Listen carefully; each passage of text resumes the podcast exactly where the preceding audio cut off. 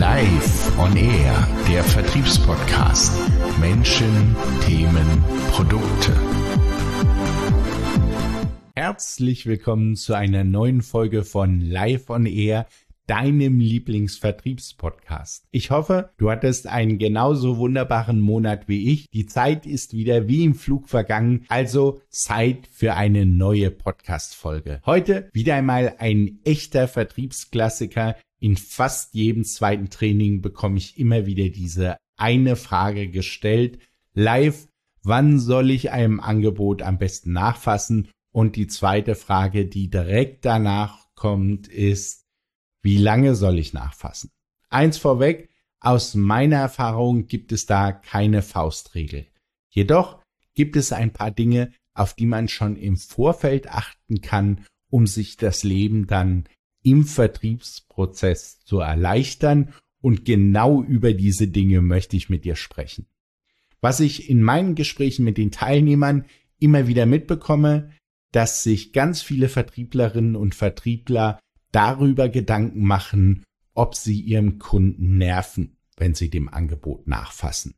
Ganz, ganz häufig erlebe ich also, dass die Mitarbeiterinnen und Mitarbeiter den Kunden die Entscheidung gedanklich abnehmen wollen.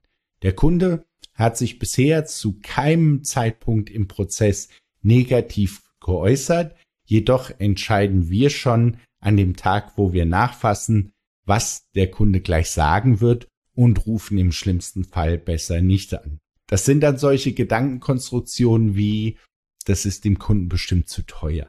Der Kunde weiß das sicherlich heute noch gar nicht, wenn ich anrufe. Da nerve ich bestimmt, wenn ich heute schon nachfrage. Na, erwischt? Waren da vielleicht schon ein paar Gedanken dabei, die du auch so oder in ähnlicher Form schon gedacht hast? Na dann bist du ja heute hier goldrichtig. Zwei Anmerkungen dazu. Nummer eins. Die Kunden, die ich kenne, sagen es dir, wenn sie sich genervt fühlen. Bedeutet, wenn ich einen Kunden mit meiner Nachfrage nerven würde, dann würde ich es definitiv erfahren. Dazu denke ich, dass wir gerade im Vertrieb sehr oft darüber nachdenken, was wir nicht wollen. Aber eigentlich sollten wir doch darüber nachdenken, was wir wollen. Klar, wir wollen dem Kunden gerne etwas verkaufen. Das ist auch völlig okay so. Und was will der Kunde? Vermutlich war es vor deiner Angebotsversendung noch so, dass der Kunde eine Lösung für seine Herausforderung suchte. Deshalb hat er ja nach einem Angebot gefragt. Bedeutet, der Kunde hat ein ureigenes Interesse, dass sein Thema gelöst wird und du bietest ihm mit deinem Angebot eine schriftliche Beschreibung seines Lösungswunsches. Das ist meine zweite Anmerkung zu dem Thema. Du hast dem Kunden nicht irgendwelchen Schrott zugesendet, um es ganz deutlich zu sagen, sondern du hast seinem Wunsch nach einem Lösungsszenario entsprochen. Somit ist es doch nur recht und billig, nachzufragen, ob die Lösungsbeschreibung so für ihn passt oder ob es noch Dinge gibt, über die zu reden ist. Wie du sicherlich schon bemerkt hast, ist in dieser Frage dein eigenes Mindset wirklich entscheidend, wie du auf das Thema draufschauen möchtest. Nun habe ich am Anfang ja gesagt, man kann sich den Prozess des Follow-ups auch leichter gestalten. Und das geht ganz simpel, indem wir nämlich Verbindlichkeit in den Prozess bringen. Häufig sind wir nämlich ganz schön unverbindlich im Vertrieb und im Zusammenspiel mit unseren Kunden. Vielleicht kennst du auch solche Sätze aus deinem Kundengespräch. Herr Tersky, lassen Sie uns nächste Woche dazu telefonieren, vielleicht so Mitte der Woche. Und schwupps, verabschiedet man sich, da ja beide Seiten gedanklich jetzt den Mittwoch als Follow-up-Termin im Kopf haben. Meint man. Und am vermeintlich fixen Termin ruft man dann im Laufe des Mittwochs an und wundert sich, dass der Kunde nicht rangeht. Das mag daran liegen, dass der Termin eben nicht verbindlich und mit einer Uhrzeit terminiert im Kalender des Kunden war. Zwischendurch ging das Leben des Kunden auch weiter und so sind wir schlichtweg vergessen worden. Wie heißt es so schön? Aus den Augen, aus dem Sinn. Und es wären bei unserem ersten Gespräch mit dem Kunden nur drei Sätze mehr gewesen, die mir jetzt das Leben extrem erleichtert hätten. Auch hier ein kleines Beispiel für dich. Okay, Mittwoch, so um neun Uhr, lieber Kunde. Ah, passt bei Ihnen. Wunderbar. Dann sende ich Ihnen gleich die Termineinladung mit dem Angebot mit. Und ich habe es wirklich ganz, ganz selten erlebt, dass dann Kunden sagen, nö, das will ich so nicht. Wie gesagt, der Kunde will ja auch sein Thema gelöst haben. Wenn man es also smart anstellt, dann spricht man das Thema Angebotsbesprechung schon vor der Angebotszusendung an. Und ich verspreche dir, bei einer Vielzahl von Gesprächen ersparst du dir so eine Menge Nachfasscalls, bis du einen Kunden dann erreicht hast, weil du den Termin schlichtweg vergessen hast zu terminieren. So, lass uns jetzt über das Wie sprechen. Es steht ja noch die Frage im Raum, wie soll ich einem Angebot nachfassen?